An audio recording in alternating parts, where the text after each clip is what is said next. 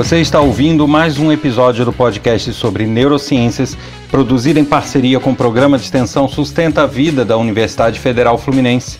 Meu nome é Adriano Freitas, pós-graduado em neuroaprendizagem, especialista em neuropsicologia clínica. Neste episódio, eu falo sobre a estimulação multissensorial na aprendizagem. Você já visitou o meu site? Já viu lá os trechos de aula, palestras, projetos que eu desenvolvo e minhas informações profissionais? Faça uma visitinha, o endereço é www.adrianofreitas.com. E se você quiser participar, dar uma sugestão de tema, trocar informação, tirar dúvidas, fazer elogios, críticas, deve enviar uma mensagem de e-mail para podcast@sustenta-vida.com ou pelo WhatsApp para o número 22 99 222 1003. Aguardo sua mensagem.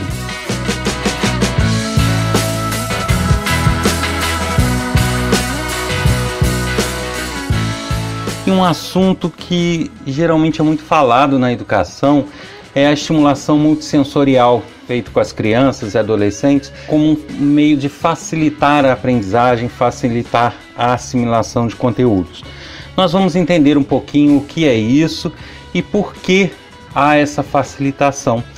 Porque é comum muitas vezes se divulgar uma ideia, uma filosofia, uma metodologia, mas nem sempre o porquê daquilo, as razões daquilo são bem divulgadas. Então não fica muito claro por que, que funciona, por que, que não funciona. E a gente vai tirar um pouquinho dessas dúvidas nesse episódio.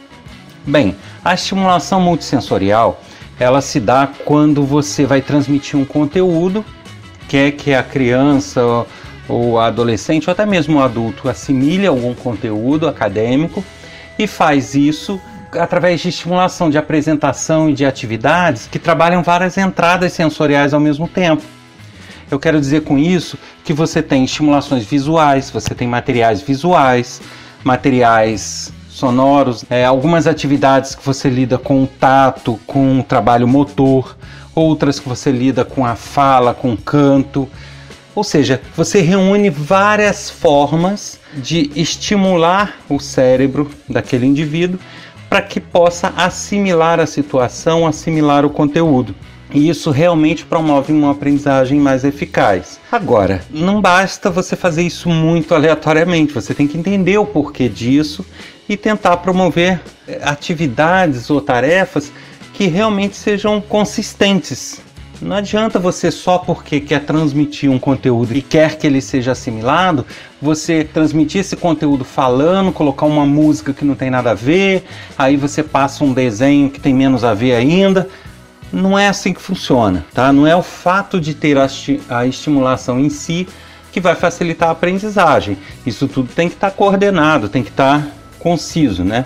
A assimilação, ela passa por diversos processos. E na verdade a neurociência ela só considera que a criança ou o indivíduo como um todo aprende quando ele não só entende os conceitos, mas também quando ele memoriza esses conceitos. Então, para as neurociências, a aprendizagem é a soma do entendimento com a memorização.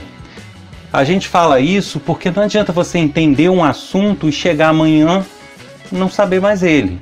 É, você não aprendeu, né? Você entendeu ele naquele momento e acabou. Por outro lado, não adianta você assimilar ele, memorizar, conseguir repetir o que é dito sobre ele nos outros dias, mas não entender para que, que você vai usar, para que, que serve. Então também não é uma aprendizagem eficaz. Então a gente considera que a soma das duas coisas sim é uma aprendizagem.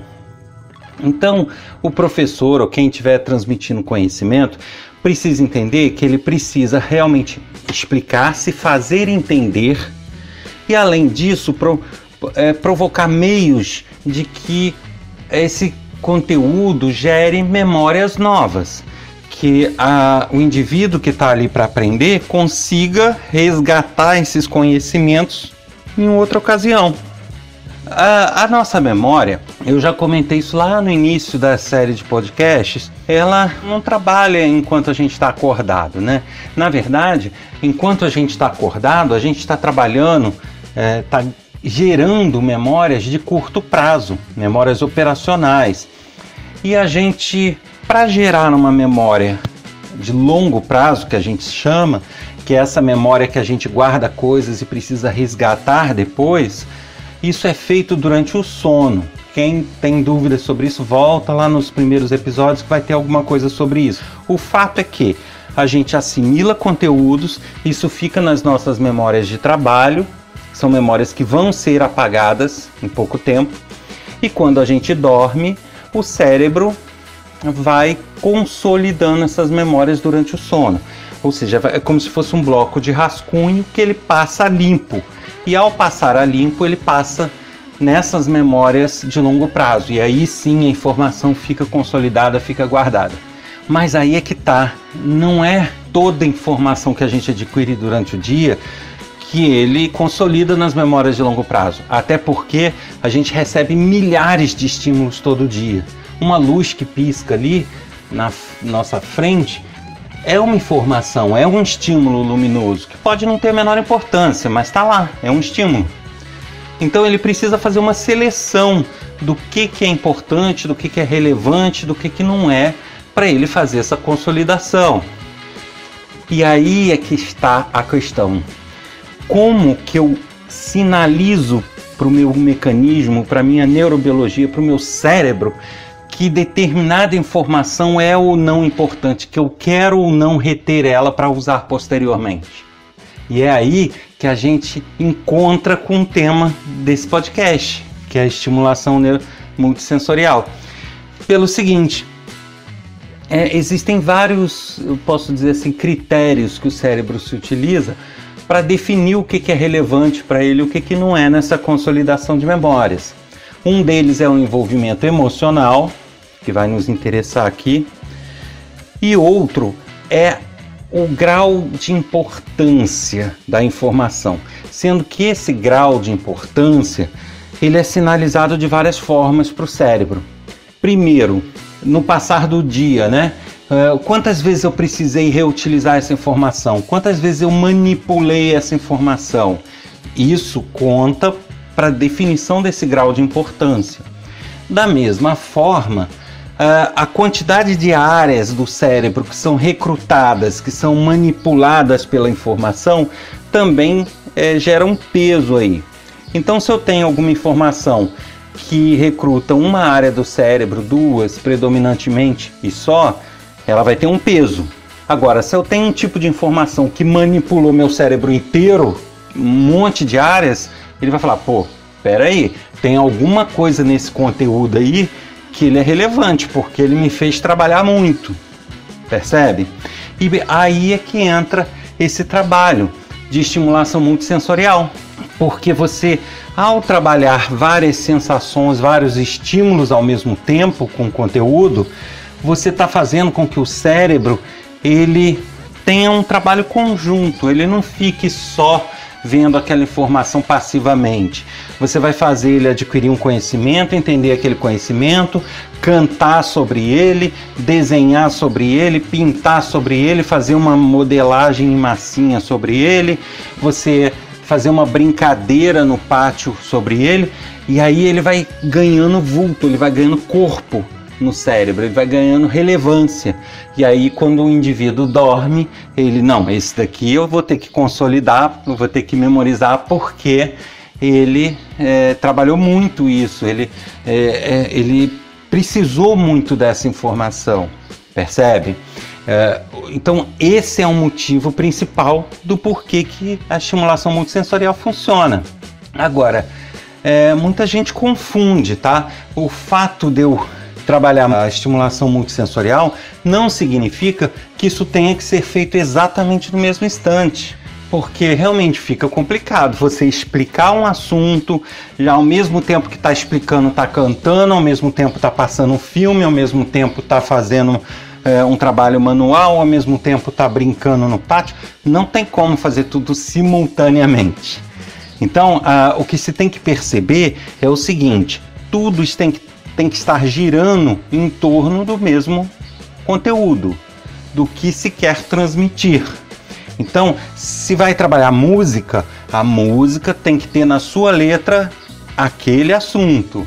A explicação tem que ter aquele assunto. Se vai assistir um desenho, um filme, tem que ser aquele exato assunto. Se você vai fazer um trabalho manual, tem que ser um trabalho sobre aquele assunto.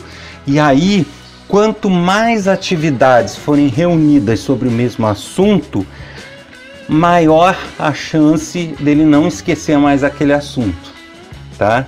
Então, é, o primeiro trabalho é esse, é selecionar as atividades. Um educador, ele vai ter que pensar, pesquisar e ver o máximo de atividades possível, de estímulos diversos que contenham aquele mesmo conteúdo, tá? Não pode ser algo tangenciando o conteúdo. O que, que eu estou querendo dizer? Você tem um conteúdo principal e aí você tem uma música que não fala diretamente naquele conteúdo. Você acaba tendo que cantar a música, apresentar aquela música e tendo que explicar a ligação da música com o conteúdo. Aí não. Aí você vai estar tá complicando sua explicação. Então, pessoal, quando é uma estimulação multissensorial, você tem que ter o conteúdo diretamente relacionado com as atividades. A música tem que ter na letra o conteúdo que você está transmitindo. Se possível, você adequar sua linguagem até a música, porque você não vai conseguir mudar a música, mas adequar a linguagem para que fique o mais próximo possível. E aí a mesma coisa, o filme, o desenho tem que falar diretamente daquele assunto, não pode ser uma coisa tangenciando ou de forma muito direta, que não vai funcionar. E aí, quando eu falo que não precisa ser simultâneo, é porque você não vai fazer todas as atividades juntas, mas você pode ir na sala de aula, fazer uma explicação, fazer uma transmissão de conhecimento expositiva. Aí, logo em seguida, a explicação, que ele já está sabendo mais ou menos do assunto, você passa um filme para ilustrar. Depois do filme, você ensina uma música, coloca uma música. Depois, a hora do recreio, você vai lá e, e faz uma brincadeira com eles. Ou seja, pode ser atividades em sequência, não precisa ser junto. O que você conseguir agregar junto, você agrega. O que não conseguir, que seja em sequência. Agora, tem um macete aí. Você não pode fazer isso fracionado em vários dias. Você vai perder eficiência, tá? Não adianta falar do conteúdo hoje, passar o filme amanhã, cantar a música depois da manhã. É, a eficiência vai ser mais baixa, porque os conteúdos relevantes captados num dia são consolidados naquele mesmo dia quando o indivíduo dorme. Então, entre hoje e amanhã já teve uma noite de sono, onde parte desse conteúdo já vai ser perdido se ele não for consolidado. Percebe? A mesma coisa de amanhã para depois da manhã. Então, no terceiro dia, no quarto, ele já não vai estar tá lembrando de quase nada se ele não consolidou. Então, você não pode fazer isso, você não pode fragmentar o trabalho, fragmentar o conteúdo. O ideal é que ele aprenda, trabalhe esse conteúdo no mesmo dia, faça as atividades diversas no mesmo dia e depois tenha a noite de sono. Que aí o cérebro dele vai estar tá com as informações bem vívidas e vai consolidar todas elas. Então, tirando essa questão da consolidação de memórias, essa estimulação multissensorial ela gera outras questões também, que é o próprio interesse da criança, ou do adolescente, ou do adulto. O nosso cérebro ele gosta de ser envolvido por alguma atividade. Quando a atividade é muito isolada, é puramente matemática, é puramente um conceito teórico, é puramente uma música, isso acaba enjoando ele, ele acaba se tornando monótono para ele. Então, mesmo uma pessoa que gosta de matemática, se ela ficar fazendo fórmula, equação do segundo grau, equação do segundo grau, mesmo quem gosta, vai enjoar, não vai, não vai se sentir atraído em ficar repetindo isso muito tempo. É, essa estimulação multissensorial, ela quebra um pouco isso, porque causa um envolvimento geral. O indivíduo, ele acaba se envolvendo com diversas atividades, com atividades que não vão ser repetitivas a ponto de enjoá-lo, ou seja, vai ser diversificado. E isso, mesmo que eu não goste de matemática, mas ao lidar com conteúdo de matemática, onde eu tenha que cantar, onde eu tenha que brincar, eu vou estar muito mais envolvido do que ficar simplesmente no papel fazendo a equação. Percebe? Então, além da questão consolidação de memória, tem a questão foco e interesse, porque essas atividades elas vão atrair mais o foco e mais o interesse dos estudantes. Então você vai ter um segundo elemento de apoio nessa consolidação de memórias, que é o envolvimento emocional. Os indivíduos vão tender a estar emocionalmente mais ligados a esses conteúdos, porque eles vão estar mais leves, mais divertidos e mais empolgantes do que naqueles conteúdos repetitivos. A estimulação multissensorial, ela realmente funciona e muito, só que ela tem que ser bem trabalhada para que tenha todo esse resultado. E então, com base nisso, eu deixo essas duas dicas primordiais que eu falei nesse podcast. A primeira, tentar. Vou, vamos colocar aí três dicas, na verdade.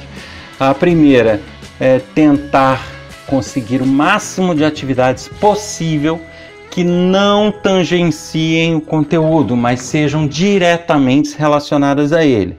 Então, essa é a primeira dica. A segunda dica é você é, não precisa necessariamente aplicar todas as atividades ao mesmo tempo, simultaneamente. Em alguns casos nem deve para não causar confusão. Mas, por outro lado, você não deve fragmentar o conteúdo entre vários dias. Tem que ser tudo planejado para en encaixar num dia e aí a criança poder consolidar essa memória ao dormir. E a terceira dica que eu diria é justamente isso: que as atividades sejam o mais leves possível, as mais divertidas possível e as que emocionalmente envolvam mais o indivíduo, porque isso vai aumentar ainda mais a chance dele memorizar esses conteúdos.